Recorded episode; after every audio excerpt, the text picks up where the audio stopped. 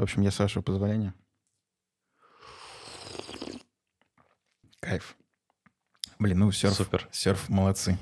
Серф спонсор а, сегодняшнего подкаста. Нет, это не так, я заплатил за этот чай. Вот. Так или иначе.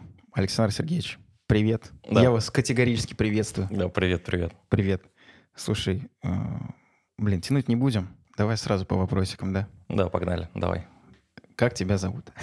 А, Меня зовут Александр Сергеевич, а, можно просто Саша. А, Мне 29 лет.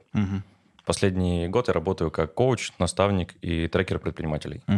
Говоря про коучинг, про наставничество, про предпринимательство, расскажи, пожалуйста, что это вообще такое и желательно развернуто. Смотри, давай расскажу, чем я занимаюсь, Мгм, и исходя из этого будет понятно, как я это вижу. А, Я работаю сейчас в трех ролях. Мгм. Как коуч, как наставник и как трекер. А, Расскажу вообще, как к этому пришел, чтобы было чуть более понятно вообще, почему я начал этим заниматься. А, В 2014 году мы с партнером открыли бизнес, мгм, 7 лет им занимались. Мгм. В 2020 году я из бизнеса вышел, мгм, продал долю, мгм, и в 2021 начал уже как-то углубленно заниматься коучингом. Мгм. Как это произошло? Ко мне просто обратились ребята, говорят, Саня, слушай, я вижу, у тебя есть свободное время, давай посмотрим, что у меня в бизнесе происходит, и им дашь какую-то обратную связь. мгм, Вот, и так получилось, что мы начали работать с одним человеком, потом со вторым человеком, мне это понравилось, Мгм. и начали получаться какие-то результаты у ребят. Я такой, о, слушай, классная тема, мне Мгм. нравится этим заниматься, Мгм. буду продолжать. И чему в целом три роли? То есть не только коуч, там, не только наставник, не только трекер, сейчас более развернуто объясню. Коуч, он может с человеком, задав ему правильные вопросы, навести его на какую-то мысль, мгм, чтобы человек сам принял решение уже и думал, что это именно его идея. мгм, Наставник, он просто передает свои знания, и я, допустим, говорю, слушай, сделать надо вот так. И человек делает вот так. мгм, И окей. А трекер тот, кто может тебе каждый день звонить и говорить, слушай, у тебя есть такая-то задача, тебе нужно ее сделать, там, и просто о ней напоминает. Звонить прям предпринимателю получается. Да, то есть Блин, я... прикольно. Да-да-да. А, Я сейчас это делаю сам, но взял себе уже помощника Мгм. и хочу задачу делегировать на него. Мгм, Потому что эта штука очень сильно помогает а, предпринимателю выполнять какие-то задачи. мгм, Потому что есть такая проблема, что если ты в найме, то тебе, как правило, говорят, что нужно сделать, либо у тебя есть там какой-то список задач. мгм, А предприниматель такой человек, которого задачи ему никто не ставит, мгм. он ставит их сам себе, Да. и с этим могут быть какие-то трудности. М, И вот роль трекера, она очень сильно помогает предпринимателю достигать своих результатов. Прикольно. Не Вот. оторваться от бизнес-процесса, так скажем. Да. От идеи той самой главной, для чего ты создаешь весь этот бизнес. Да, в целом, потому что это прям очень большая вселенная, вот коучинг, наставничество и так далее, потому что, вот, например, даже когда я начинал, был такой момент, что я себя чувствовал в роли наставника, Мгм. потому что есть какой-то бэкграунд, там 7 Мгм. лет, мы дошли до оборота 125 миллионов рублей, дошли до штата 100 сотрудников, Мгм, и этот бэкграунд я передаю. мгм, Вот. Но это роль наставника, то есть я знаю, как нужно сделать, и говорю тебе, сделай вот так. мгм. И вот после этого раскрывается очень интересная тема, когда я человеку говорю, что нужно сделать, а он не делает. М, И мне было тяжело первое время, потому что я говорю, слушай, сделай вот так, я Мгм. думаю, это сработает. Либо сделай вот так, вот тебе табличка, вот тебе там связи, вот тебе какие-то данные. Человек такой, окей, но не делает. И это может продолжаться там две недели. И вот я для себя открыл уже как раз-таки коучинг и трекинг, мгм, за счет чего мне стало намного легче помогать человеку достигать своих каких-то целей. мгм, Потому что, пройдя там какие-то базовые обучения по коучингу, я могу идею, например, создания какой-то отчетной таблички не просто ему передать как наставник, Мгм. а продать ему идею, чтобы ему это было выгодно сделать, мгм, и потом на пути, допустим, следующей недели помочь ему эту задачу, ну, грубо говоря, с нее не слиться мгм, за счет трекинга, чтобы он ее выполнил. мгм. И получается такой комплекс услуг. Слушай, а почему они так э, сливаются, так скажем? Ну, просто я понимаю, почему Ага. они сливаются. Возможно, знаешь, не хватает мотивации, что-то новое, лень и так далее. Просто неужели люди, которые идут, ну, покупают вот подобного рода услуги, не заряжены именно на то, чтобы получить результат? А результат каким образом получается? Вот тебе говорят, ты берешь и делаешь, и достигаешь результата, и точка. Какие еще разговоры могут быть? Слушай, люди абсолютно разные. Вот если брать, допустим, моих клиентов, есть те, с кем мне легко работать, Мгм. есть с кем мне тяжело работать. Вот с Мгм. кем мне легко работать, это те люди, которые... Я просто им сказал как наставник, они такие, ок, я и сделал. И получается, я работаю только как наставник, мне нужно включать какие-то там коучинговые механики, мне нужно включать трекинг, и с ним работать намного легче. Мгм, И результат у них происходит быстрее, потому что количество принятых решений за единицу времени у них сильно больше. мгм, А есть те, кому, допустим, вот представь, ты такой, я хочу заниматься спортом каждый день. мгм, И ты взял себе тренера, он говорит, все, каждый день делай там зарядку, то-то, то-то, то-то, Мгм. то-то. И у вас такая встреча происходит раз в неделю. мгм. Наступает завтра, ты просыпаешься, и почему ты ее не сделал? А потом не сделал второй день. И вот тут начинается такое, что как раз-таки появляется уже и коучинг, и трекинг, и результаты у тебя будут чуть дальше, они, тем- они тем не менее не будут. Это классный опыт поработать с коучем и с трекером. Это дает очень много новых знаний, очень много каких-то новых способов принятия решений, выполнения своих задач. Но, тем не менее, если сравнить эти два варианта, то во втором случае э, количество принятых решений за единицу времени будет чуть меньше, Мгм. Потому Я что будет сопротивление. Я понял. Слушай, а расскажи, пожалуйста, если, конечно, это не бизнес-секреты, но так или иначе, вот коучинг, наставничество и трекинг — это м, развитие человека и про мышление, ну, твоего клиента, так скажем, это и про мышление, это и про таблички, это и про отчетность, это в совокупности? Или ты только вот в одном направлении бьешь? Смотри, э, когда я начинал, я думал, что я прям вообще про бизнес, про все. Мгм. И залазил абсолютно во все сферы. То есть если коучинг, то там задавал какие-то вопросы, которые считал правильными и считая их правильными, а, давал какие-то свои знания, там помогал, включая там трекинг и так далее. Мгм. Но со временем я понял для себя, что мне кажется коучинг интересней, потому что в коучинге открываются какие-то, ну знаешь, как происходит, например, а, можно задать один вопрос правильный, Мгм. человек найдет какое-то правильное для этого решение, и у него поменяется в принципе вся стратегия поведения. Мгм. И это может быть круче, чем наставничество, там, допустим, двухмесячное, либо трекинг двухмесячный. Мгм. Потому что может быть такое, что я там человека заставляю каждый день проверять, допустим, отчеты, и он мне сам сказал, что ему важно проверять отчеты каждый день. Но задав ему правильный вопрос, слушай, а для чего тебе это нужно? А зачем ты хочешь это делать? И вот копаясь для истинной причины, выясняется, что достаточно было ему просто нанять помощницу, он Мгм. сам принял это решение, которое скидывает ему каждый вечер отчет, всю сводку, что происходит, и прям записывает ему, там, какие планы на завтра у него, у компании и так далее. И человек абсолютно меняет стратегию поведения, ему становится классно. Мгм. То есть он больше не страдает, он получает этого удовольствие. Мгм. И вот за счет коучинга можно такие решения найти. Понятно. То есть, получается, вот условно, сейчас немножко эзотерически будет звучать, но простите меня, пожалуйста, та вот энергия, сила, мотивация, которая была в человеке, она просто в попусту направляется в какую-то вот такую событийку обычную, и вы ее переструктурировали, направили на человека, который будет этим заниматься, вот у него вот эта вот уже энергия, мотивация освободилась и направляется в нужное русло, в бизнесовое русло. Получается так. Да, в том числе. Конкретно вот в этом человеке. Да-да-да. Вообще вот эта тема мотивации, дисциплины, истинного желания очень большая тема для споров, Мгм. потому что вот есть прям, как я считаю, две стороны медали. Мгм. А, Первое, когда мотивация, там, истинное желание, рвение к делу, оно не так важно. важно важна там дисциплина, чтобы мы там делали одни и те же действия, допустим, каждый день по разу, Мгм. и тогда будет результат. Мгм. Но на этом пути можно выиграть. Мгм. Есть, допустим, другая сторона медали, когда, особенно сейчас очень популярно в инфобизе, когда говорят, а, приходите к нам, и мы в легкости, а, в любви будем там зарабатывать миллионы, и люди на это идут, потому что реально большая проблема, это что мы такие начинаем что-то делать, и такие, что-то не горим, что-то как-то тяжело. Вот эта вот идея о том, что есть какая-то тема, в которой мне будет легко, там, ресурсно и классно заниматься, она очень приятна, Мгм. хочется в нее пойти. И вот про что я говорю, про вторую сторону медали. Что вот это вот волшебство, оно на самом деле существует, и просто нужно его найти. Ре- Реально бывает такое, что на одно и то же дело можно посмотреть по-разному. Мгм. Можно что-то делать там из дисциплины, но морально это тяжело в дистанции. А можно себе продать какую-то идею, либо на это по-другому посмотреть, либо к ней привязать какую-то глобальную цель Мгм. жизненную. И захочется этим заниматься. Мгм. Прям настолько, что не будет вопроса там с каким-то самоконтролем и дисциплиной. Мгм. И вот как раз-таки возвращаясь там к первой теме, коучинг, он для этого и предназначен. Чтобы человек, я не просто сказал, допустим, я говорю ему как наставник, слушай, делай вот это. Мгм. Я могу как трекер ему говорить каждый день там и напоминать об этом. А если я смогу как коуч правильно развернуть эту тему, то он сам мне будет писать, слушай, я это уже сделал. Мгм. Слушай, там, у меня вот это получается. И писать мне отчеты. У меня есть такая механика, что мне человек пишет каждый день отчеты Мгм. про свое состояние, что он сделал, какие у него главные задачи на И следующий про день. состояние тоже. Очень важно, да. Офигеть. Да, почему? Не татарский бизнес какой-то получается. Да, а, ну смотри, давай, окей, про состояние. Почему важно? А, Просто я заметил, что если мне человек каждый день пишет отчеты, и там есть пункт про состояние, Мгм. я могу очень классно отслеживать, там, когда у него настроение было плохое, когда было хорошее, и что у него в этот день происходило. Мгм. И, допустим, у кого-то я заметил, что когда он был продуктивный, он счастливый. Мгм. А у другого, наоборот, он задач делал много, но он ставит фокус своей мысли не на том, что он был продуктивный, Мгм. а на том, что он там где-то отдохнул, что-то сделал для себя. Мгм. И это мне тоже помогает в работе. Мгм.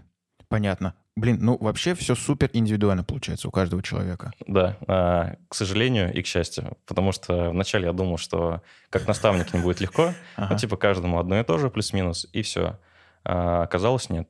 Правда, каждому индивидуально. Но это и есть норма. То есть у каждого вот свой подход. К каждому свой подход, и у каждого свой подход в работе получается. Да, конечно. Офигеть. А как вот э, ты...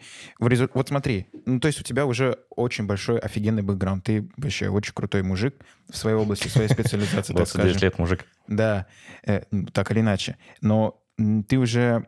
Ну, вот такой вопрос. Насколько легко понять, каким образом к этому человеку подойти, во-первых, а во-вторых, вот этому человеку, ну, твоему клиенту действовать, вот подобрать ключ к своему, не знаю, богатству, успеху и так далее, точнее, тем, тем целям, которые он ставит перед собой в работе с тобой.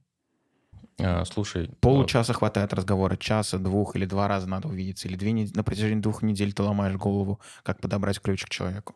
слушай, ну в среднем по больнице, вот именно для меня, это где-то, наверное, полчаса 40 минут. Вау, Плюс-минус так. офигеть. А, Почему? А, Я себе начал позволять Мгм, а, сам даже отказываться от клиентов. мгм, Зачем? Почему?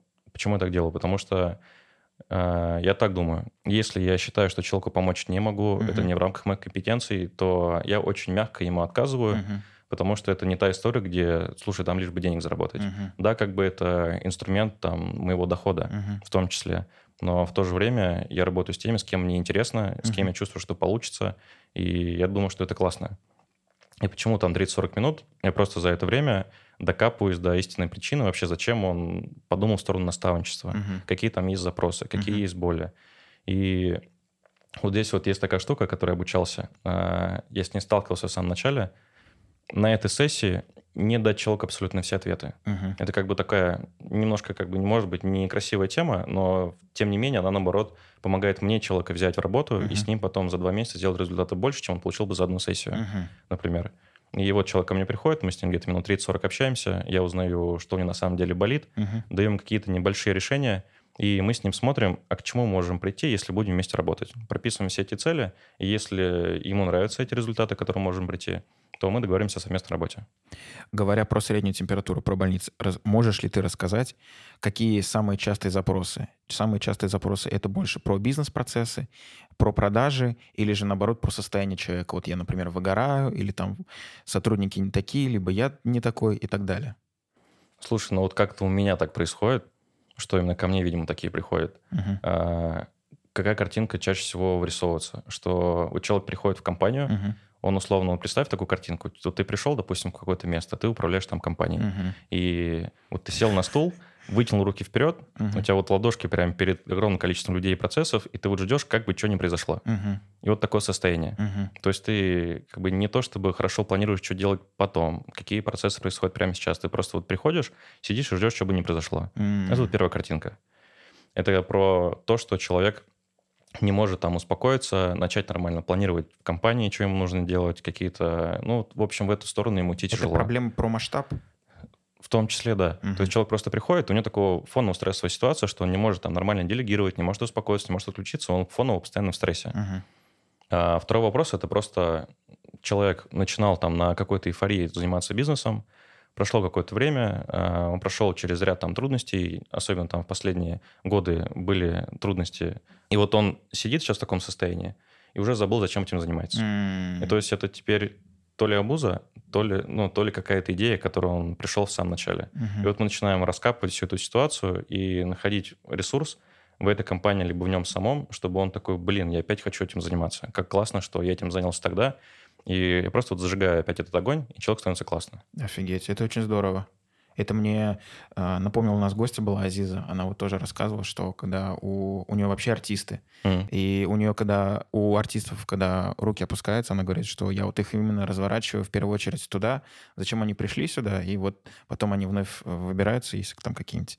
Да-да-да, это как такой один из коучинговых вопросов. Вспомни, ради чего ты начал. Да-да-да. Вот она говорит, что она использует этот метод. А я вообще, я, когда она отвечала мне, ну, вот я у нее спрашивал, как вообще вот поддержать человека тонкой душевной натуры. Она мне рассказывает, что вот просто разворачиваешь в эту сторону, я такой сижу и просто вау, блин, офигеть.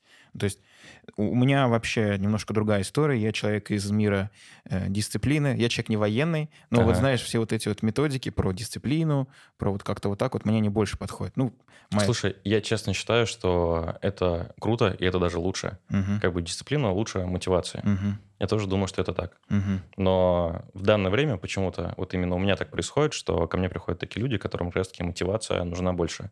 И я действую, знаешь, как условно у меня в голове такая картинка, что действие появляется после состояния. М. То есть мы сперва работаем над настроением, над мотивацией, над пониманием вообще, к чему мы идем, а, расширяем картинку человека там наперед, немножко там на месяц, на год, условно, Мгм. и он, ему, ему легче подойти к дисциплине. То есть он начинает понимать, зачем ему это делать. Я с тобой солидарен. Я вот над собой бесконечные эксперименты провожу, в том числе и находясь в терапии. Но и вот я обнаружил, что если у меня состояние вообще отвратительное, я просто на морально-волевых, и у меня как работает? Вот есть задача, нужно ее исполнить. Все, вот остальное вообще не беспокоит, и ты как робот просто это выполняешь, потому что вот так вот. А когда у тебя, не знаю, банально ты там выспался хотя бы, М. вот, и ты начинаешь что-то делать, и у тебя реально есть мотивация, и ты по-другому на какие-то процессы смотришь, во-первых, а во-вторых, смотришь шире этих процессов, и у тебя есть какая-то дополнительная энергия, чтобы, например, упростить какую-то задачу на работе, либо сделать ее по-другому, либо вообще передать, банально поговорить с человеком, с каким-то, потому что разговаривать просто не да-да-да. хочется, и ты сам наедине с собой выполняешь какие-то функциональные обязанности. Я Слушай, понял. очень круто, что у тебя это есть. Да. Если хочешь, я могу поделиться вообще, с чего я начинаю коучинг с каждым клиентом вкратце. Если можно, да, было бы здорово. А, Короче, есть одно упражнение, которое я сам взял как раз-таки на одном из обучений, немножко под себя адаптировал, мне оно безумно нравится. А, Что мы делаем? Я начинаю общаться с человеком, Мгм. выявляю там какие-то его запросы и так далее, мы немножко подружились в контексте, и я ему даю это как домашнее задание, либо прямо на первом созвоне мы это делаем. А, Я задаю человеку вопрос, до скольки лет он хотел бы дожить. М. У меня был клиент, который сказал до 150. Да, мы потом такие, ну давай чуть пореальнее. Он такой на 120. Я такой, так, ага. Сейчас поймешь, почему это смешно даже не только из-за того, что это факт 100 120, а, а упражнение просто такое. А, Окей, там, допустим, 80 лет. Я спрашиваю, слушай, а теперь расскажи мне, 80 лет это далеко. Ты можешь там нафантазировать все, что угодно, тебе ничего не мешает. Какую жизнь ты хочешь? Где ты живешь? Сколько ты зарабатываешь? Какая у тебя семья? Вот прям вообще все, фантазию включай на полную, давай рассказывай. Вот. Он рассказал, это упражнение очень нравится людям, особенно в самом начале, Мгм. а потом не очень. Потому что к этому надо идти, да, ты сказал. Да, потом, сейчас я уже подвожу к итогу. Я говорю, теперь смотри, тебе 70, расскажи то же самое. А теперь тебе 60, и что у тебя должно быть в 60, чтобы тебе это было в 70? Мгм. И мы так доходим до этапа, когда осталось там 5 лет, 3 года, 1 год, 12 месяцев, 4 месяца, ой, 4 до 12 месяцев, получается 1 месяц, 4 недели, а, и там 3, 2, 1 день. И когда человек говорит, что хочет там быть здоровым, иметь классное тело, и вот этот весь путь показывает, что ему нужно уже, в принципе, завтра начать заниматься зарядкой, А лучше вчера. а лучше вчера, да, на самом деле. И есть там не миллиард возможных вариантов развития событий, а ты выбрал один вариант. Вот он Мгм. расписан, ты его сам рассказал. У человека появляется связка логическая, когда он такой, блин, супер, слушай, да, я все понял. И бывает такое, что мне в течение работы с человеком достаточно просто быть рядом Мгм. и напоминать ему об этом. Мгм. И не нужно ничего больше делать. Это очень круто. Это очень крутое упражнение. Я с Вот. большим удовольствием заберу у тебя, если ты не против. Слушай, можем с тобой его сделать как-нибудь, оно очень классное. Хорошо, договорились. Вот я просто с другом сидел в кафешке, два часа общались, а, вот эту тему обсудили, и вот он до сих пор занимается в спортзале, хотя мы с ним общались, по-моему, зимой, что ли. Мгм. То есть его прям сильно зацепило. Это прикольно. Слушай, ну это прям вообще, знаешь, с одной стороны, э, вкидывает тебя, ну, сейчас немножко, извините за душноту, во взрослую условно позицию, потому что ты знаешь, ты вот из ребенка начинаешь фантазировать, а ты такой, очень круто, очень клево, здорово, а давай как мы до этого дойдем? И так, хопа, тут уже взрослый включается в тебе, и ты прям контрольные точки прописываешь, и у тебя, ну вот, э, я думаю, что не то, что связка появляется, как достичь, а ты реально вот видишь перед собой маршрутную карту, и как бы, ну ты же дорогу увидел, все, осталось только сделать первый шаг. Слушай, да, класс. У меня Офигеть. вообще с этим упражнением есть определенная история отношений. А, Я на одном бизнес-обучении его выполнял, Мгм. и произошло такое, что когда осталось там три года, Мгм. я просто встал и, И сказал, я вышел. ухожу, да. А, Меня наставник остановил и говорит, слушай, что происходит? Я говорю, слушай, я понял, что все, что я делаю сейчас, оно лежит вообще на другой дороге. То есть я не иду в сторону того, чего я на самом деле хочу. Мне нужно время, чтобы просто побыть собой, потому что я понял, насколько... Да даже, знаешь, ну, ну, ты понимаешь, о чем я говорю, что просто мне это очень сильно задело. Мгм. И почему там история отношений такая, что мне даже наставник сказал, слушай, это самая крутая реакция, которую я видел за время выполнения этого упражнения. М. Вот. Офигеть. Слушай, вот, вот только вот буквально 30 секунд про «хочу». Вот ты прям очень важную вещь сказал, то, что это не то, что я хочу. Мне кажется, у нас вот предыдущий гость был, Альберт Анасович, э, я ему тоже это спросил, но он сказал, что как бы у каждого свое, у каждого свои методики, не поделился секретом понимания Так. того, чего он хочет. Может быть, у тебя есть, э, не знаю, фишечка, секрет понимания, как вообще понять, что ты хочешь. Вот я могу понять, что я хочу поесть, и то, что, в принципе, я хочу поесть, попить и так далее. Но про целом, про глобально, чем бы я хотел заниматься, у меня по-прежнему э, понимания нет. Вот вопрос, есть ли у тебя понимание, и есть ли у тебя инструмент нахождения этого понимания, чего ты хочешь? Хорошо, у меня есть понимание, да. А, давай начнем с инструментов. А, есть два. Первый, ну, очень звучит банально, это написать там список 100 хочу, mm. а лучше 300 хочу. Ты будешь 500, писать... полторы тысячи. Нет, это уже борщ. А, окей. Максимум, что я делал, это 300. Uh-huh. Тоже тяжело, да даже 100 тяжело. Uh-huh. И ты пишешь там 20, 40, там какие-то шаблоны вылетают, а вот уже 60, 80, там плюс, реально плюс. вытекает что-то интересное. И можно вот это изучать. А, вторая мысль на эту тему – это я на TED смотрел выступление одной женщины по uh-huh. профессиям. Она классную мысль сказала, что она, короче, выступает, показывает огромный список профессий современных и спрашивает людей, знакомы ли они с ними. Uh-huh. люди с ними не знакомы. Uh-huh. То есть мы можем просто не знать чего-то. И вот про интересы я точно так же считаю. Я очень сильно люблю пробовать то, что я никогда не делал. То есть если, допустим, там мне скажут, слушай, Саш, давай-то туда-то сходим, например, там покататься на лошадях, либо что-то еще. Я для себя задаю вопрос, а я это делал когда-нибудь? Я такой, нет. Значит, это очень классный аргумент, чтобы это попробовать. Блин, жиза, то пипец. Есть, то есть, знаешь, а, я считаю, что мы можем сами не знать, что нам может нравиться. И поэтому человек такой, слушай, у меня нет хобби. Я говорю, а что ты пробовал? Он такой, ну, я ходил там на одно занятие по вокалу. Я говорю, то есть тебе музыка интересна, плюс-минус? Он такой, да. А что ты еще пробовал? Он такой, да ничего. То есть ни один музыкальный инструмент. И когда на эту тему начинаем копаться, я просто понимаю, что человек даже ну, не пробовал этого коснуться. Uh-huh. То есть он об этом думает, думает там уже два года, например. Uh-huh. Это как вот у меня в случае в коучинге. Э, общался с человеком, общаемся про хобби. Вообще хобби моя любимая тема. Я больше про то, как отдохнуть, чтобы потом хорошо работать. Mm. Вот. Дисциплина тоже важна, бесспорно. Э, и мы общаемся про хобби. Все классно. Э, я спрашиваю, слушай, он рассказывает там про сноубординг, что типа обожает, там вообще все классно. И рассказывает таких больших красках. Я говорю, классно, а когда ты последний раз катался? Он говорит, два года назад. Понимаешь? А после этого говорю, а что после этого? А после этого в голове у человека ничего нет. И ощущение, что типа, ну, как-то вот не очень интересно, в принципе, заниматься какими-то делами, и понятно почему. Потому вот. что не заряжен, нет вот этой вот энергии, да? Да-да-да. И я вот как раз про то, что если человек не знает, чем заняться, как бы ну, коучинг, наставничество, буду говорить там словами других людей, а, мне понравилась у Пети Осипова фраза, он сказал, что если ты не знаешь, чем заниматься, а, просто перемещайся из точки А в точку Б. Mm-hmm. То есть непонятное состояние, просто перемести себя в компанию других людей. Mm-hmm. Не знаешь, что делать, сходи там на какое-нибудь событие, просто побудь там наблюдателем и так далее. Офигеть. И ты начнешь получать какие-то эмоции, какие-то новые идеи, и у тебя появятся запросы, желания, и все будет классно. Прикольно. Дам самому себе поглаживание, потому что в целом я вот этим и занимаюсь, но я не знал про это. Просто вот ты сказал про... Сейчас э, я скажу про то, что ты вот задаешься вопросом, тебе что-то предлагают, ты задаешься вопросом, а занимался ли ты этим? И ты такой, о, нет, дай-ка схожу, попробую. Вот я м, все свое юношество боролся с тем, что вот мне что-то предлагают, а у меня проблемы со словом нет. Ну, то есть мне а. трудно отказать. Ага. Я вот такой татарин, мне вот надо э, высветиться в хорошем ключе и так далее. Вот. А я потом понял, что работая с нетом, говоря нет и так далее, неважно, начинаю рассказывать историю про попробовать и попытаться.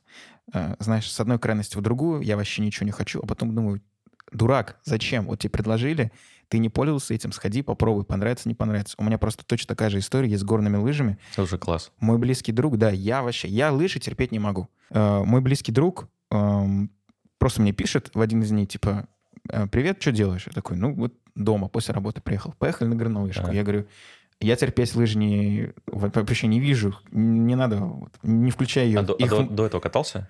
Э, на горных нет. Все, я вот понял. на классических стандартных лыжах. А okay. у меня же как бы горные, и это все то же самое, просто с горочки катаешься. Ну, да. Вот просто вот дурак дураком.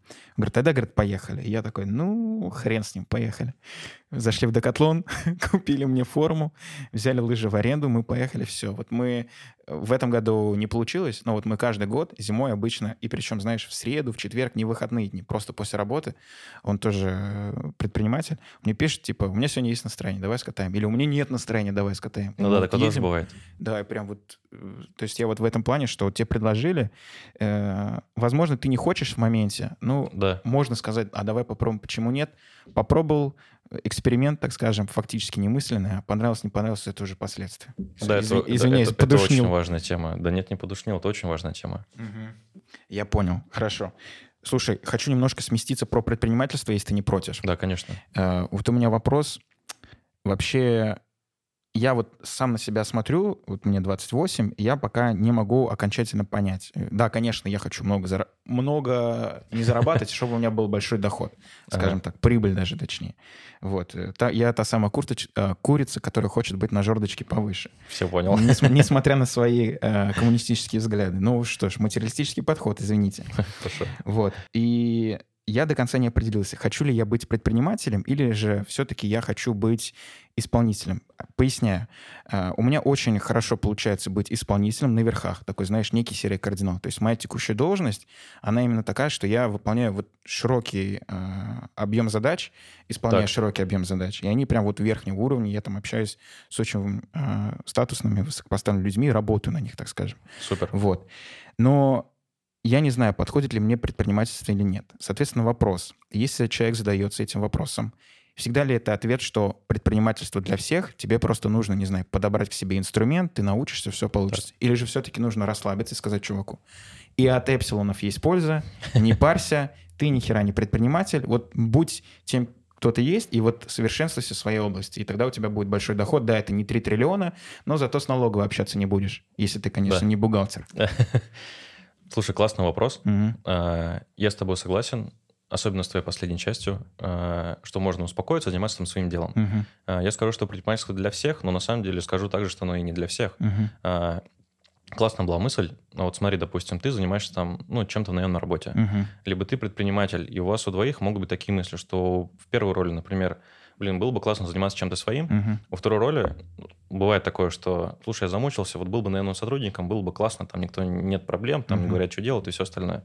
И здесь самая ключевая тема для меня – это про вот эти постоянные переживания. Uh-huh. То есть, как ты сказал, успокоиться, заниматься своим. То есть, первое, лучший вариант – это когда ты либо наемник, либо предприниматель, и ты не переживаешь одни и те же мысли, от слова краски, слова переживания, там, uh-huh. переживать, и занимаешься там своим делом. А, вообще, про тему предпринимательства – это очень не знаю, большая для меня тема. Угу. Вот, допустим, если отвечаю на вопрос там для всех или не для всех, другими словами, то я бы опять-таки пошел через коучинг, тем более мне это близко. Да. да а, ну, ответить себе на вопрос вообще, типа, а для чего это? Потому что вот, например, а, у тебя такая идея может быть из-за того, что вот есть там базовая пирамида потребностей, uh и ты можешь просто быть хотеть предпринимателем только потому, что это для тебя круто, например либо там что-то еще. Uh-huh. И просто вот в этом покопаться. Потому что за первичными там желаниями могут копаться огромное количество там каких-то потаенных дверей, uh-huh. за которыми стоят там что-то другое, что-то интересное, либо они вообще за ними ничего нет. Uh-huh. И вот в этом до конца покопавшись, а, если у тебя реально есть там интерес начать заниматься предпринимательством, то я бы порекомендовал все-таки начать, а, тем не менее, потому что а, самое страшное, что может быть на пороге жизни, это сожаление о том, что мы не сделали, чем да. о том, что мы сделали. Да. И поэтому, если есть такие мысли, и ты не можешь быть прям спокоен, что, допустим, предпринимательство все не мое, окей, и мне вот нравится заниматься там наемной работой, то я считаю, что это очень круто, я прям это пипец как уважаю. Uh-huh. Потому что очень много друзей, которые тоже работают в разных компаниях, и это очень интересно, uh-huh. это классно. И, как правило, они как-то проще переживают какие-то стрессовые ситуации, потому что в предпринимательстве это может произойти там совершенно случайно, и ты об этом сразу узнаешь. А в наемной работе ты об этом можешь узнать не сразу, либо там в какой-то меньшей степени. Uh-huh. Но ты говоришь, ты стоишь там повыше, ты, скорее всего, тоже все это испытываешь. Uh-huh. Я думаю, у тебя есть закалка предпринимателя, особенно общаясь есть. с тобой, я это чувствую. Есть. Вот. Поэтому, если есть просто интерес, я бы покопался на самом деле, зачем тебе это. Uh-huh. И смотри, а, предпринимательство может быть из разных вообще позиций. Например, может быть такая позиция, что лишь бы денег заработать. Угу. Это как у нас такая шутка есть в теме, что типа те, кто катаются, катаются на BMW, это темщики. Лишь бы денег заработать быстрее. Вот. Как бы может быть бизнес из такой позиции. А, если у тебя есть там какой-то постоянный доход, есть возможность уделять там 30% своего времени какому-то бизнесу, то я бы к этому пошел, там уже исходя из интереса. Вот. Вообще вот про эту тему, сейчас буду заканчивать, скажу две мысли. А, тут тоже, вот знаешь, типа делится на два лагеря, про какой бизнес начинать. Кто-то Это мой следующий вопрос. Класс. Хорошо. Это попью чаек. Давай, и давай. к следующему вопросу. Какой бизнес начинать? в принципе, принципе, все. Ладно, хорошо, Д доформулирую. Вот давай. Давай вот э, закончу просто эту мысль. Если человек в результате э, больших итераций э, начинания предпринимательской деятельности доходит до мысли, что это не его, он будет в найме, это ок и норм. И пусть работает э, в найме, тем более, блин, вот знаешь, вот эта вот парадигма. Ну, Предприниматели слушай, начинают таскать э, в, в предпринимательство, а работать так-то будет. Да, я согласен. Да слушай, это вообще окей. На самом деле, я считаю, что типа главное быть счастливым. Как бы если у меня будет прецедент, когда человек в коучинге выйдет из бизнеса и пойдет там в наемную работу и будет счастлив, Мгм. я буду считать, что это отличный кейс. Мгм. Как бы не будет такого, что типа человек там перестал заниматься бизнесом. Мгм. Вообще нет. А, Потому что я могу прекрасно понять человека, которого, допустим, не получилось. У меня было тоже такое, что я вышел из бизнеса, а, выкупил два направления, Мгм. им занимался там порядка полугода где-то, и тоже получилось такое, что летел в кассу разрыв, принял решение о закрытии. Мгм. Как бы ничего страшного. Мгм. А, Тем не менее, тоже мне это дало огромную возможность там пойти где-то в терапию, Мгм. эту тему поизучать. И на самом деле, может быть, в моменте мне это не нравилось, как я себя чувствовал, но сейчас я себя чувствую прекрасно. Кайф. Этот опыт очень классный. Кайф. И чувствую себя намного счастливее, чем было там до даже этого случая. Это здорово. Вот. И поэтому я к этому отношусь очень хорошо. Ну, главное, чтобы ты был там счастливый. Все, я понял. Тогда вот к тому самому вопросу уже. Давай. Вот если человек принял решение стать предпринимателем, куда идти, с чего начать? Купля-продажи это, либо сразу создавать свои инфопродукты и реализовывать их на рынке? А, смотри, а, давай начну с такой мысли. А, Я к бизнесу отношусь типа с двух сторон. А, С одной стороны, можно к нему отнестись как? Вот я общался недавно с одним крутым предпринимателем, крупным, он мне сказал классную мысль. Слушай, я бизнес оцениваю очень просто. Для Мгм. меня это достаточно понятная история. Я смотрю, как долго, допустим, какая-то есть бизнес-идея. Там, неважно, как я к ней отношусь, я просто смотрю, существует ли она на рынке там уже лет 50, насколько Мгм. она стабильная, а, есть ли у нее там, как, как она, допустим, относится, ну, вот как раз про 50 лет, как она относится к кризисам, все ли окей, насколько там большой рынок. И вот он смотрит просто со стороны цифр. То есть, типа, есть ли какой-то прецедент, что у кого-то уже получилось? Мгм. Входит ли, допустим, основатель этой компании там в список Forbes? Мгм. Там, если она какая-то по капитализации большая. И все. Если такой прецедент есть, то, скорее всего, если ты не дурак и будешь относиться хорошо там к сервису, к реализации, следить за себестоимостью, заниматься маркетингом, и у тебя может получиться. Пускай- И, и не, прости, что перебью, и не пугает конкуренция на рынке с учетом того, что есть такой динозавр-мастодонт. Да, но это, наоборот, показатель того, что на это спрос есть, М, и клиентам это нужно. Мгм. Ты просто можешь там клиенту этой компании в свое время показать там свой продукт, мгм. объяснить, почему он лучше. А маленьким компаниям проще, потому что они более гибкие. М, То есть, если огромная компания, там какая-то пришла идея, нужно всю структуру через все отделы это пропустить, это очень долго и сложно, бывает дорого, то маленькая компания может быстренько поменять упаковку, поменять там, не знаю, там цветовые какие-то качества. Ну, то есть она что угодно может поменять по-быстрому и таким образом понравится клиенту. мгм. Вот такая тема. А вторая тема, вот говорю, первая, это про то, что просто бизнес, подход, цифры и так далее. Это если нет у тебя потребности в том, чтобы ты прям горел эмоционально от компании. Мгм. Потому что есть люди разные, которым, допустим, классно, когда цифры большие. Они такие, мы заработали в этом месяце 100 тысяч, а в этом 200, и им вообще замечательно. А есть другие, которым там просто хочется, чтобы нравилось само дело, чтобы нравился там продукт, чтобы были классные отзывы от этого. Ну, типа там разные люди бывают. Но вторая тема — это просто я бы занялся тем, что самому безумно нравится. Мгм. То есть это как раз-таки уже больше моя история. Мгм. Потому что я занимался бизнесом, Мгм. мне это нравилось, вообще классно я этим горел, только бизнесом жил. А Потом так получилось, что случайным образом попал в наставничество. Мгм. Просто ко мне пришел человек, говорит, слушай, давай поработаем. Я такой, давай. И мне понравилось, я в этом продолжил. Я понял. Но тогда опять здесь возникает вопрос. э, заниматься тем, чем нравится. И тут опять... А что ж тогда, черт побери, мне нравится? Это, ну, во-первых, да, давай сразу. К тебе можно прийти и начать копать, и более-менее прийти к, а, к ответу на вопрос. Да, можно. да. Все, я понял. Ну, смотри, да, можно через наставничество и коучинг, Мгм, например, а можно через ту же историю про хобби. мгм, То есть просто смотреть, что, в принципе, в мире происходит, какие Мгм. есть бизнес-модели, кто чем занимается и так далее. Посмотреть там про IT, смотреть интервью с, там, с предпринимателями. То есть просто изучать вот вообще всю эту сферу. И такой, о, зацепило, мне это нравится. мгм. Либо просто ты чем-то сам любишь заниматься и попробовать из этого сделать бизнес. Почему нет? Понятно. А если мне нравится, например, высокая маржинальность, а не то, что не то непосредственно, чем я занимаюсь, это тоже ок. Вот Мне же нравится, например, там, не знаю, тоже, тот же инфобиз условно, при всем моем уважении. Слушай, это ок, потому что в бизнесе каждый находит свое. Мгм, А, немножко объясню эту мысль. Вот, например, а, я приходил в компанию, мгм, много сотрудников, я с ними общаюсь, и это закрывало какую-то вот мою сторону потребностей в общении с людьми, там, в коммуникации, и я из этого чувствовал себя хорошо. мгм, То есть я мог ним заниматься там целый день. мгм. и закрывал там свою потребность. Если у тебя там прям базовая потребность реальной маржинальности, и это для тебя там какая-то ступенька, где такой, о, я классный, типа, все прекрасно в моей жизни, потому Мгм. что я занимаюсь там маржинальным делом, и для тебя это важно, он прям как какой-то главный эгрегор твоей жизни, то, да, нужно искать Чтобы потом купить бизнес. BMW. Ну, это я шучу. Вот, главное найти, вот говорю, вот видишь, первая история, когда ты себя стороны мотивации вообще никак не привязываешь к делу, Просто это максимально там по цифрам классная модель, и ты строишь там первый бизнес, второй бизнес, третий бизнес. Это история про больше горизонтальный бизнес. Мгм. Когда ты начинаешь горизонтально выстраивать там проекты один за другим, либо там продуктовую воронку расширять. А история про мотивацию – это больше про вертикальную историю. Мгм. Когда ты заходишь, горишь этим, и тебе ничего другого не интересно, ты хочешь стать номером один вот именно в этой компании. Мгм. Я тебя понял. А, Продолжая вопросы про старт предпринимательства, скажи, пожалуйста, очень дурацкий вопрос, какие книги читать, потому что я так понимаю, что...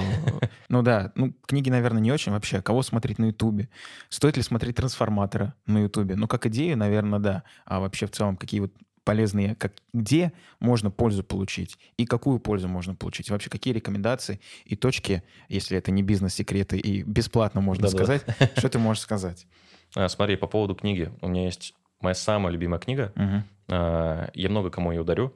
Я обязательно тебе ее тоже привезу, покажу. Спасибо большое. А, Да, называется «Кафе на краю земли». Мгм. Это книга про наемного сотрудника, который отправился в небольшой отпуск, Мгм. просто поехал, куда глаза глядят, и попал в кафе, Мгм. в котором просто в общении там, с персоналом, с другими гостями начал находить какие-то необычные ответы в своей жизни.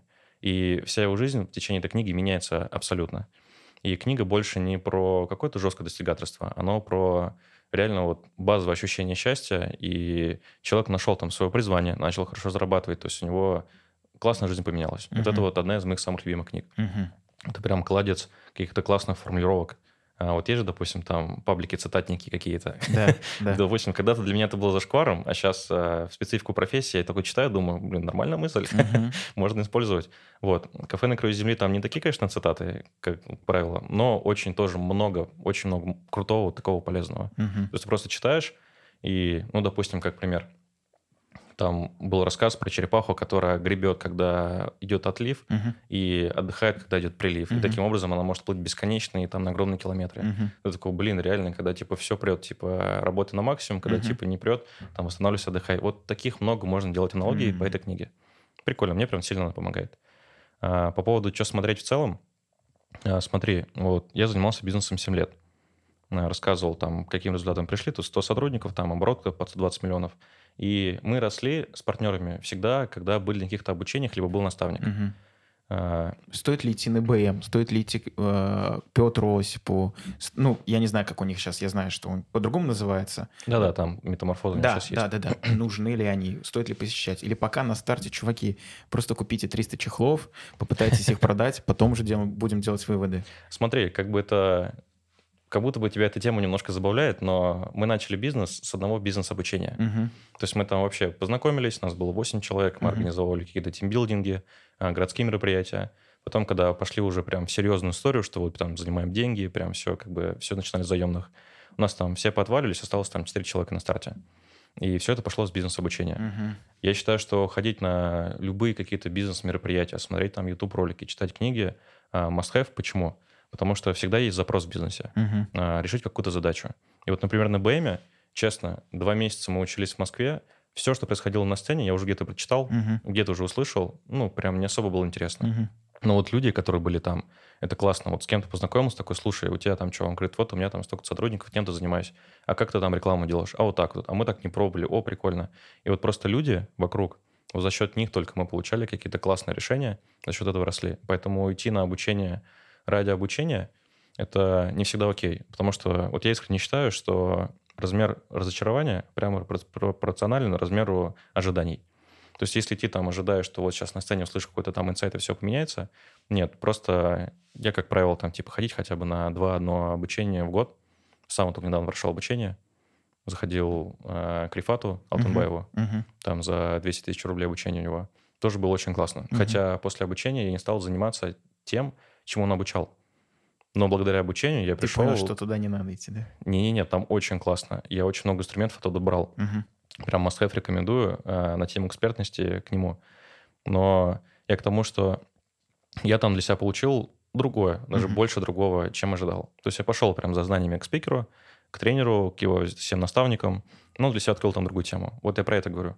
Что Мгм. можно просто идти на любое обучение, просто потому что там собираются люди. Это как фильтр. Мгм. Как бы где найти предпринимателей, а, вот идти на бизнес-обучение. Мгм. Плюс, заходя все в эту аудиторию, они все, ну, как-то становятся более лояльны. Мгм. Потому что это какая-то возникает модель коммуникации, и люди вот в этом небольшом пространстве начинают как-то очень хорошо открыто общаться, Мгм. нежели чем ты пойдешь просто на улице или там в кафешке, слушай, я вижу, ты там предприниматель, расскажи. Да, да, да. Ну, он, он вряд ли тебе откроется. Да, да. Кстати, на тему книг. А я тебе книжку принес. Вау, Хочу подарить. ничего себе.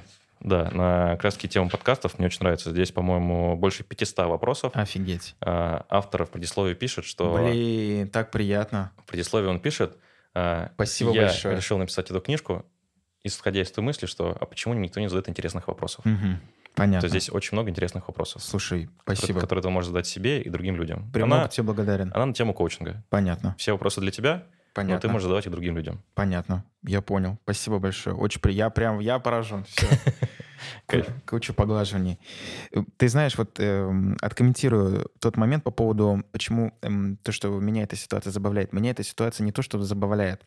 Меня забавляют э, люди, которые достаточно легкомысленно и инфантильно начинают относиться к предпринимательству.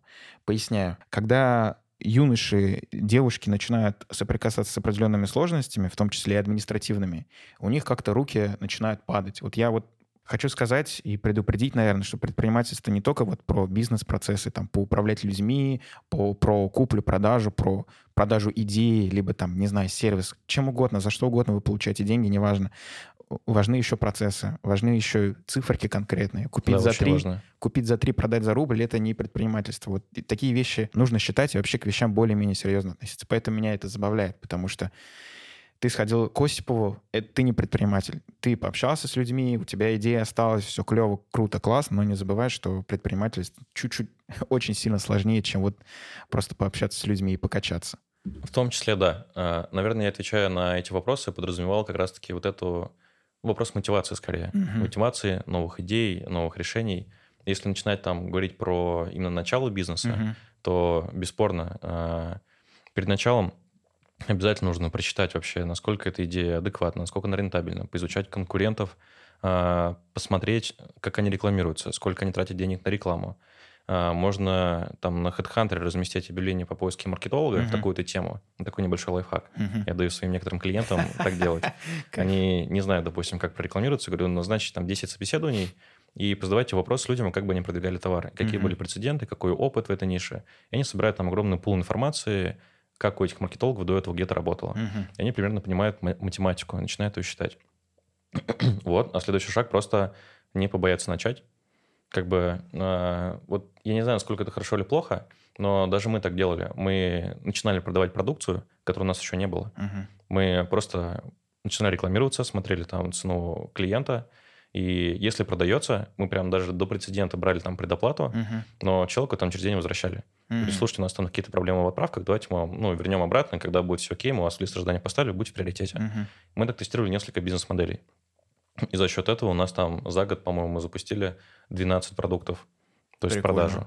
Вот, мы просто быстро тестируем. А, вот, например, какая часто бывает ошибка, с которой я сам и начал свой путь, это снять офис, Мгм. все закупить, Мгм. и два месяца сидеть без продаж, уже на кредитных деньгах, а, заняли всех, кого можно, и типа, что делать? Бесспорно, это мотивирует к действию, но зачем такие проблемы? Ну да. Вот, я рекомендую просто делать тест гипотезы и смотреть там, стараясь с минимальными расходами оценивать какую-то бизнес-модель. Понятно.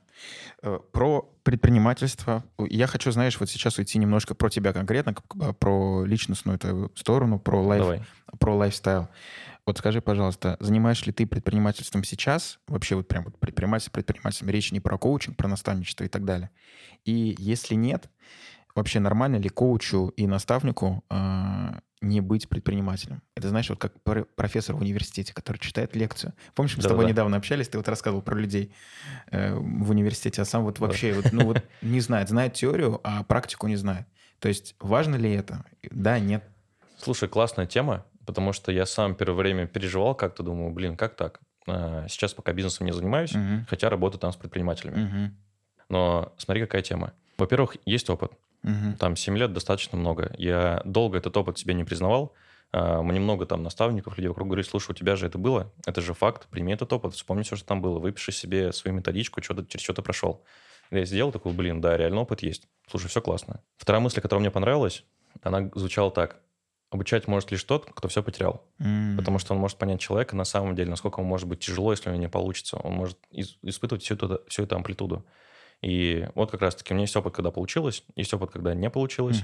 Uh-huh. Потом я взял первого человека, немножко со сторожкой, прям сильно вкладывался, второго человека, третьего, четвертого, и начал понимать, что, оказывается, я как будто бы стал понимать больше, чем до этого понимал. Mm. Потому что в бизнесе, занимаясь бизнесом, а, я условно смотрю на себя из себя и не замечаю какие-то свои проявления. Но когда работаю с другими предпринимателями в количестве, я просто вижу, вот у него есть какая-то ситуация, я понимаю, как ее решить, и вижу, как он проявляется, uh-huh. и почему у него не получается. Uh-huh. И тут второй такой случай, третий такой случай. Как будто бы насмотренность, она позволяет, ну, как-то проще понимать, что нужно делать в бизнесе. Uh-huh. Понимаешь, условно, вот я сейчас даже вот это задал вопрос очень интересный, я подумал. Вот я сейчас себя чувствую как предприниматель более уверенным, чем когда занимался бизнесом по факту. Mm. Вот из-за этого опыта. Слушай, и да, у меня есть идея начать заниматься бизнесом. А, есть ко мне предложение, чтобы я зашел в партнерство. Есть ко мне предложение, оно не одно, причем таких два. А, я об этом сейчас думаю. То есть я дал себе время пока этим не заниматься, потому что я говорю идеей про непривязанность там, к локации, к тотальной там, свободе, к поиску какого-то своего предназначения, потому что вот бизнес, куда меня зовут, допустим, это история первая, про которую рассказывал, цифры, система, там, доход, все классно. А я сейчас стремлюсь во вторую историю, когда там прям сильно этим гореть. Uh-huh. И я это нашел для себя вот сейчас. И это очень здорово. Респект тебе. Спасибо. Про то, что нашел. Э, моя история, она вот про первое. Моя история про циферки, посидеть в Excel, посчитать и так далее, потом просто бумажечку принести так на стол, вот смотрите, столько купили, столько продали, такой оборот, такая рентабельность и так далее. Все понятно, четко, ясно. Вот. А про прогореть у меня, к сожалению, может быть, ввиду возраста, может, ввиду отсутствия опыта и направленности мышления про что я хочу, чем бы я хотел на самом деле позаниматься. Такого, к сожалению, пока нет. Я вот поэтому тебе респектую, потому что, ну, это очень круто. Вообще, понимание самого себя, самоценности. Это кайф, я ну, считаю. Да. Сложная тема, сложно к этому прийти было, но это очень классный путь, и я рад, что его прошел. Кайф, респект тебе. Спасибо. Тогда расскажи, пожалуйста, про, если мы говорим про свободу, про желание прийти к той деятельности, когда ты более-менее свободен. Как вообще проходит твой день? Вот я проснулся в 7 утра, например, там, пошел, так. заварил себе кофе. Вот, но конкретно про рабочий день. То есть во сколько у тебя созвоны, либо ты встречаешься онлайн, а, где ты проводишь, уезжаешь ли в коворкинг, либо ты дома спокойно работаешь, как тебе вообще работа на дому, так скажем. Вот, и вот немножечко вот про это. Окей, okay, если именно прям про рабочий день, то созвоны у меня, как правило, с 9 до 11 начинаются uh-huh. и длятся там 2 часа. Uh-huh. То есть, как правило, 2-3 uh-huh. часа бывает. Первый созвон там может и 4 часа идти, потому что это большая история, там uh-huh. нужно разобраться, что у человека в принципе происходит. И вот рабочий день я на самом деле уделяю всего себя этому созвону. Uh-huh. То есть нет такого, что я в день созвона с клиентом планирую что-то еще. Вот почему-то меня так завелось. Uh-huh. То есть если созвон даже там будет в 6 вечера, то я, да, там поставлю какие-то свои личные дела, но там за 2-3 часа начинаю прям готовиться к созвону. Я считаю, что это важно. Uh-huh. Я еще раз посмотрю, о чем мы договаривались, еще раз посмотрю все его отчеты, хотя я их смотрю каждый день. Uh-huh. Посмотрю там, что у него происходит по его там сторителлу предыдущему, вообще, что происходило, к чему он идет. И вот стараюсь на сессии дать человеку максимально качественную обратную связь, напомнить ему обо всем вообще, к чему он идет, и за счет этого стараюсь вывести сессию там, на максимально хорошего уровня. Uh-huh. То есть вот у меня вот так. Я не ставлю больше одной сессии в день. Uh-huh. Максимум бывает такое, что вот я сейчас каждую неделю во вторник созваниваюсь а, со своим mastermind ом, нас 8 человек, где мы каждую неделю, и мы так будем целый год, давать друг другу обратную связь там по своим целям, задачам. В двух словах просто объясни, что такое mastermind для слушателей, да. Сейчас объясню. Ну вот, максимум бывает такое, что стоит и mastermind, и сессия с клиентом. Ну, как правило, там перерыв есть часа три. Вот. Ответил на твой вопрос по рабочему дню? Да. Хорошо. И про mastermind в двух словах, чтобы люди понимали, что такое. Почему вы даете друг другу обратную связь и насколько, важна, а, насколько важен опыт каждого из присутствующих там? Смотри, если говорить там словами Википедии, то мастер-майнд — это как бы способ достижения индивидуального успеха за счет объединения группы людей и там качественной обратной связи друг uh-huh. другу. Ну, вот как-то общими словами я так uh-huh. сказал. Вот, для меня мастер-майнд — это просто группа людей, с которыми я взаимодействую в долгую. Это, не знаю, это не близкие, как не как моя жена, я скажу, конечно, но uh-huh. мы с ним, представляешь, там целый год, каждую неделю, а раз в месяц мы вообще выезжаем на три дня и отдыхаем вместе и общаемся. Мы даем друг другу обратную связь по своим целям, проявлениям и вообще, куда мы в жизни идем. Uh-huh. То есть это как группа поддержки. Uh-huh. То есть для меня это про поддержку. Когда люди со стороны видят, допустим, я там, я же тоже из того, что коуч, я как бы не идеальный человек, у меня тоже бывают какие-то проблемы, uh-huh. бывают там какие-то выпады по мотивации, начинаю у сам всех себя людей, разбирать. в принципе. Да, это как бы не профессия, которая закрывает все эти вопросы. У всех это есть. А, И вот у меня тоже, грубо говоря, есть наставники, их там целых семь человек, М. которым говорят, слушай, Саш, вот ты такую задачу ставил, ты ее там не сделал. А почему? Я такой, вот не успел. Они такие, не-не-не, не, не успел, давай покопаемся. И вот мне, грубо говоря, семь человек со стороны, как суперпсихолог, такое объединение людей, дают мне обратную связь. И за счет этого я себя чувствую в динамике. Понятно. Но ты им тоже даешь обратную связь. Да, конечно. Это происходит по запросу, или вы просто, вот ты сидишь с бумажкой, сейчас время моего отчета. Начинаешь рассказывать, цель была поставлена А, достигнута, не достигнута. Ну смотри, мы притирались. Первый месяц мы вот такие серьезные, знаешь, там план на неделю, вот это сделал, то-то, то-то, обратная связь. Потом мы сдружились, может, три раза уезжали, мы там были вместе и в Москве, там познакомились, потом в Сочи выезжали, в Питер выезжали, в Казани последний выезд я сам для них организовывал. М. Мы притерлись, бывает такое, что я там выхожу на созвон, говорю, слушай, вот это я поставил, вот это буду делать следующее, все окей, хочу просто с вами пообщаться. Мгм. И вот мы просто общаемся, все классно, как бы немножко притерлись. Но если бывает такой у другого участника тоже было такое, он хочет просто пообщаться, но мы видим, что он там что-то не делает, Мгм. мы его не отпустим. Он просто так, просто не отмажется. Это же тоже проявление. Ну да. да. Это, вот если это проявляется, допустим, второй, третий раз подряд, это значит стратегия человека, что он, в принципе, когда у него что-то не получается или он не сделал, он делает вид, как будто вот, ну, забыли эту тему, как будто не существует, и, в принципе, все хорошо. Как бы больно туда обращаться. Мы такие, не-не, давай расскажи, что у тебя там по задачам. И вот это тоже про проявление, про обратную связь. И когда это 8 человек, Мгм. кто-то до этого увидит. Блин, это прикольно. Слушай, такой вопрос. Вот ты говорил про супругу. Можем Да, соприкоснуться неё? конечно. Хорошо. А происходит ли коннект а, в рамках работы, наставничества, поддержки и так далее с супругой именно про работу? Не вот не про семейную жизнь, я говорю. Вот приходишь ли ты ей и, и- и говоришь, вот такая такая ситуация интересная произошла. Что думаешь на этот счет? Делится ли она своими собственными мыслями? Устраивает ли такой микро-мастер-майнд в рамках вот вза- взаимоотношений с друг другом? Смотри, а, Или вы вообще не общаетесь насчет работы? Вот просто вот работа кончилась, мы дома, мы вдвоем, все. Речь только о семье, о том, насколько нам гармонично друг с другом и так далее. Не-не, конечно, общаемся. А, Условно, я с клиентом проговариваю обязательно там про... Слушай, а если что-то, о чем мне нельзя разглашать при работе с тобой? Мгм. И это вот я в последнее время начал так делать. Если есть, то, конечно, я об этом не разговариваю. Но в целом с женой, это мой самый близкий человек, Мгм. она прекрасная девушка. А, я с ней общаюсь, как бы нет такого, что... Ну смотри, в коучинге нет такого, что я где-то негативлю про- после работы с клиентами. Мгм. Поэтому каких-то тем сложных не бывает. Я Мгм. могу там поделиться, а, сказать там, какая ситуация у клиента. Мгм. И я это называю подумать об другого человека. Мгм. То есть я могу просто с ней пообщаться. У меня Таня, она знает, что иногда мне просто нужно выслушать, мне не давать никаких решений. Мгм. И вот я просто Плюс, пришел, плюс, плюс. что-то пообщался. Да. Да, что-то пообщался, и мне уже хорошо, у меня уже какие-то другие идеи. Это вот как для меня, я вообще люблю в душ ходить, я в душ хожу, сразу какие-то гениальные идеи появляются. Вот у меня с женой также, я с ней пообщаюсь, такой, ой, слушай, я там кое-что понял для себя. Хотя она, по сути-то, она просто, ну, разговаривала. И она, знаешь, она не цепляется к моим словам про коучинг. То есть она не спрашивает, какое у клиента дела там, Мгм. а что происходит, расскажи. Мгм. Нет, она понимает, что это моя работа, и мне важно просто об этом вот подумать об нее иногда. Понятно. Слушай, вот э, заключительный, наверное, вопрос, и потом мы перейдем к Блицу, если ты не против. Мгм. Я знаю, что ты... Ну, как знаю, я тебя спросил, ты мне ответил. Ты делаешь фургончик. Да. А, И э, к тому моменту, что твое желание, знаешь, быть более фривольным, не привязанным к какой-то определенной локации, э, расскажи, пожалуйста, вообще, и вот к тому, как ты себя видишь там в 80 лет, э, можешь ли поделиться вот этой вот глобальной идеей, кем ты себя видишь в 80 лет, связано ли это как-то с фургончиком, ну вообще в ближайших перспективах, вот как бы ты для себя хотел развернуть свою собственную жизнь, учитывая, что у тебя есть прекрасный Volkswagen под задницей. Слушай, это классная тема. Смотри, а, почему вообще фургончик?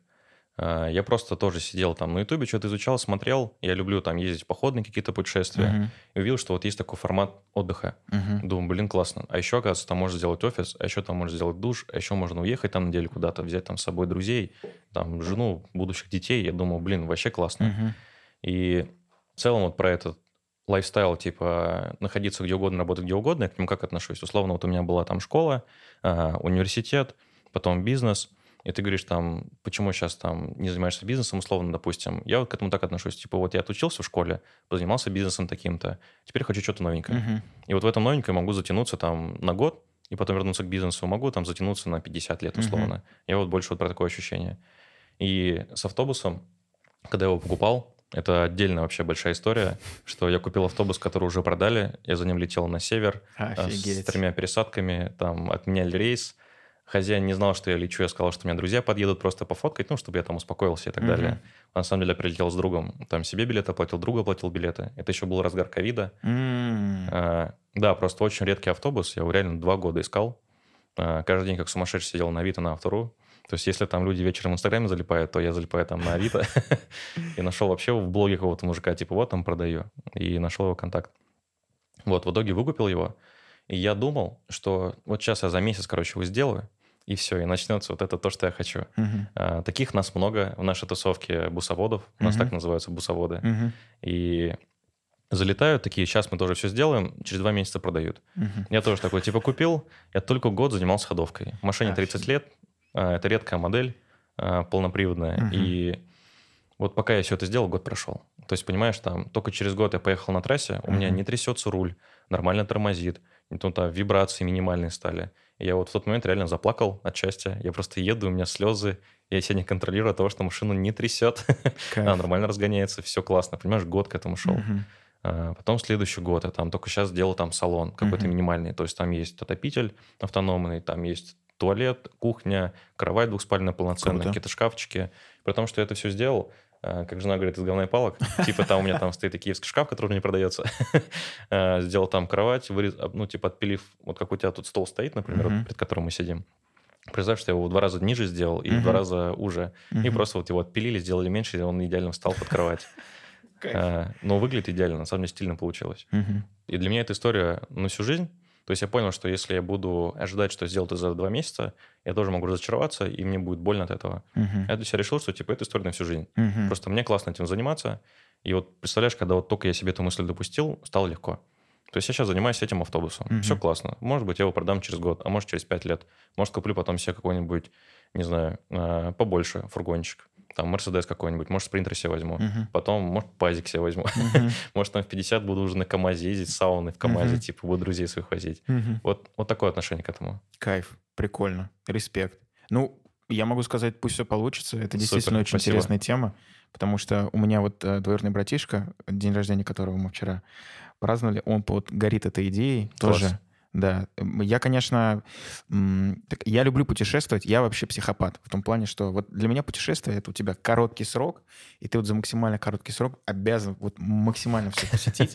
Да, Да-да-да. я Там 20 тысяч шагов за день, да, там? да, да, да, желательно 40, вот прийти там, умереть от усталости, вот, у меня вот немножко вот такой подход, у него вот немножко другой, в том плане, что, ну, я у него тоже много чего черпаю, он такой немножко замедленный, чуть-чуть поспокойнее человек, вот мне надо все вот быстро-быстро, это мы как-то на балансе, мы просто вместе с ним работаем, вот, поэтому мне очень интересны люди, которые вот так вот, знаешь, да ладно, как бы, сегодня тут отдохнем, завтра доедем, не доехали, да ладно, Да-да-да. тут отдохнем, послезавтра доедем, в общем, это очень интересно. Спасибо большое. Если ты не против, перейдем к Блицу. Давай, Все, окей, кайф. погнали. Слушай, ну, э, я тебя в западню, короче, вставлю. Давай попробуем. Мотоциклы или фургоны? Или, точнее, давай так, мотоциклы или э, водить автомобиль, транспортное средство на четырех колесах?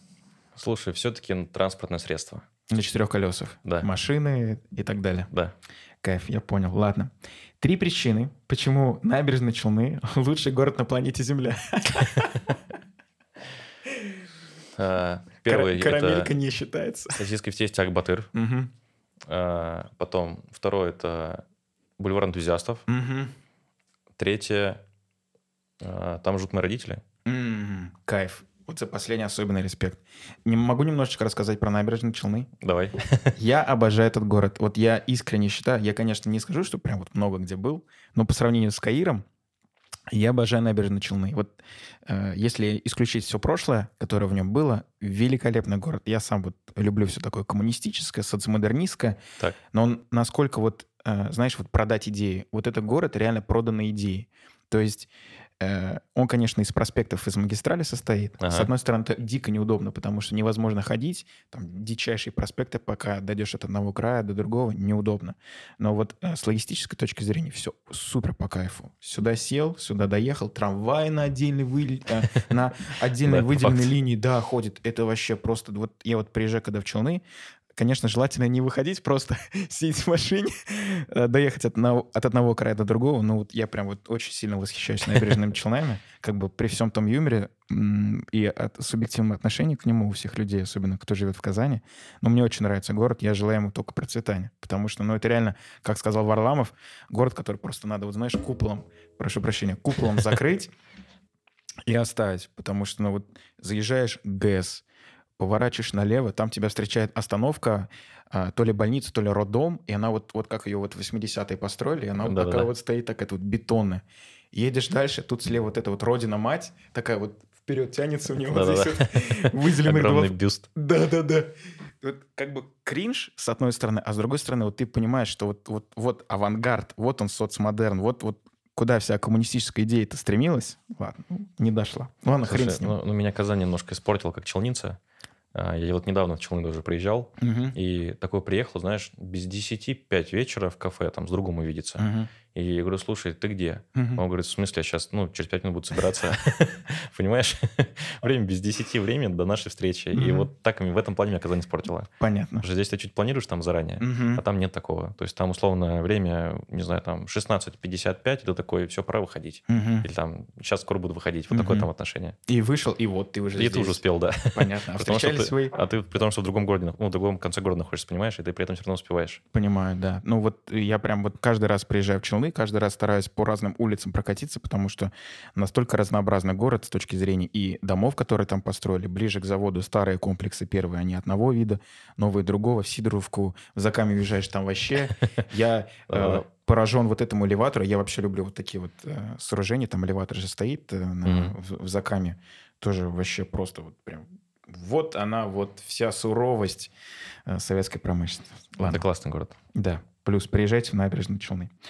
Тогда переместимся в другую локацию. Куда недалеко от Казани уехать со своей палаткой? А, вот есть... У тебя был гость подкаста Булат. Угу. А, у тебя можно материться? Не стоит? Не стоит. Короче, что ну, я вы, вы поняли, что убавлю. хотел сказать. И он такой, типа, Саня, пещеры. И вот у него есть фраза после этого. И я ребят возил пару раз в пещеры. Я вообще с 14 лет каждый год практически езжу в Камское устье. Угу. И я там уже облазил все эти пещеры, которые там есть. Угу. Не знаю, для меня почему-то это топ-локация. Угу. У меня с ней, видимо, какие-то есть детские воспоминания. А у нас... У меня с детства нет отца, но у меня там дядя всегда брал меня с собой, и вот они выезжали, там просто куча мужиков и угу. дети. И вот в Камскую на три дня. И мы там постоянно тусили вот с моих там 14 лет. Кайф. И я эту традицию перенял, и каждый год там собираю своих друзей, и туда езжу. Стараюсь каждый год. Кайф. Вот. Потом Камскуйсе, там очень много локаций, там можно припарковаться повыше с палатками, с видом там на реку, угу. можно пониже, поближе к пещерам, чтобы слазить в пещеры. Ну, не знаю, прям классная локация, мне нравится. Кайф, мне тоже. Э, я сам в пещеры не ездил, но вообще вот услон и все, что ниже, боже, я вот, э, я не знаю, как вот высказать свое поражение, удивление тому, что судьба родила нас здесь, да. вот, в Поволжье, в Казани, потому что Волга, Казанка, ну вот вблизи Казани, ну, угу. в Челнах, ладно, окей, там тоже очень много прекрасных, шикарных мест, особенно когда я впервые приехал на пляж, и мне рассказали, как организован в пляж, а у нас в Казани вообще ни черта подобного нет, просто угу. где вот родники вот эти вот холодные, угу. а туда чуть-чуть дальше уезжаешь, там огорожено, и можно себе арендовать э, место, и там уже сразу, сразу мангал есть, можешь Слушай, готовить. А я там не был, кстати. А вот я там был, я там плавал в 11 часов ночи в руднике. Okay. Знаешь, как мы с друзьями приехали, они такие, а поехали на родник. такие. Да-да, я понял, что это за место, да, я там не был, классное место. Вот, да, и а его в Казани нет. И я такой, вау, прикольно. Но с другой стороны, э, у нас вот, вот услон я тоже очень сильно люблю, прям вообще кайф. Слушай, ну Голубое озеро у нас классно, не для палатки, но для поездки вообще классно. Ни разу не был. Не был? Нет, ни разу не был и не плавал. Все понятно. Короче, закончим здесь подкаст, договоримся. Хорошо, договорились. А, Куда потратить свой первый заработанный миллион? О, хороший вопрос. А, если включить, допустим, там коуча, угу. то разобраться, что реально хочется, угу. а не что там надо купить. И обязательно посмотреть там стороны финансов, а на что вообще деньги тебе могут пригодиться потом. Потому что это, не знаю, не могу на этот вопрос ответить типа одним ответом. Угу. А на что потратить? Вот, например, там я на что потратил? Вот на тачку. Угу. Вот купил и все. Угу.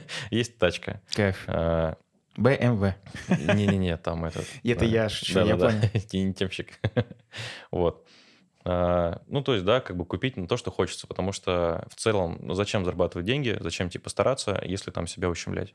Как бы, не знаю, это вообще, типа, одна из моделей роста, она, конечно, больная, ну, в плане там, она эмоционально тяжелая, это постоянно себя растягивать. Мгм. Там заработал, купил себе что-нибудь крутое, заработал, купил. На этом можно выйти на хороший уровень дохода. Мгм. Это можно использовать как сильную мотивацию. Для многих это работает. Мгм. Вот. Но через какое-то время я бы просто лучше порекомендовал, ну, как я сейчас, сейчас думаю, себе купить там, что хочется, но обязательно там отложить какую-то часть на там будущие какие-то вещи. Там, знаешь, как наставник работаю тоже. Типа отложить там, сделать фонды, отложить там на черный день, Мгм. куда-то еще, куда-то еще. И вот играть в эту игру накоплений. Понятно. Я тебя понял. Спасибо большое. Это очень важно было. И заключительный вопрос. Чай с молоком или без? А с молоком, Кайф. Супер. Несмотря, несмотря ни на что, выбрали татарский вариант чая. конечно. Слушай, ну у меня на этом все. Супер. Если возможно, что-нибудь в двух словах для наших слушателей в заключении. Короче, у меня в статусе в WhatsApp уже много лет. Мгм. И вот я кольцо ношу уже много лет. Мгм. На ней, на нем фраза. Это из Мгм. одной игры а, на Соньке. Мгм. Написано «Сик парвис магна». Великое начинается с малого. Это Мгм. вот мой девиз. Поэтому, чем бы не хотелось начать, а, начните. Мгм. Начните с малого. Сила в маленьких шагах. Кайф. Супер. Я бы, блин, я бы реально себе кольцо носил с, таким, с такой фразой. Вот. У меня есть еще одна любимая фраза, но это не для эфира, я тебе ее потом скажу. Вот. А, Ты на какой плойке играл? На четвертой На четвер- Ты не играл в первую плойку? играл. Самый лучший звук на планете Земля. Да, согласен. Уф, Честно, я неделю назад на Ютубе его пересматривал. Блин, я, я, я вот прям вот э, не на той неделе, но я вот зачастую, оно еще мне в рекомендациях выпадает. типа, Да-да-да, звук с первой плойки. Уф, есть такое. я тебя понял. Ну, Это как чай с молоком, да? Да, абсолютно. И еще один процесс, ну, тоже не для эфира. В общем, Александр Сергеевич, на этом все. Спасибо большое, что зашел, сыскал возможность приехать в субботний день. Я тебе Хорошо. много благодарен. Э, Очень полезный, насыщенный эфир. Я думаю, все слушатели со мной согласятся сейчас. Вот. Спасибо тебе большое. Очень клево попили чай. Рахмет, Слушай, большое тебе спасибо, что меня пригласил. Мне очень понравилось. очень-очень благодарен. Спасибо за книгу. Вот, все. Слушай, до скорых встреч. До скорой встречи, да.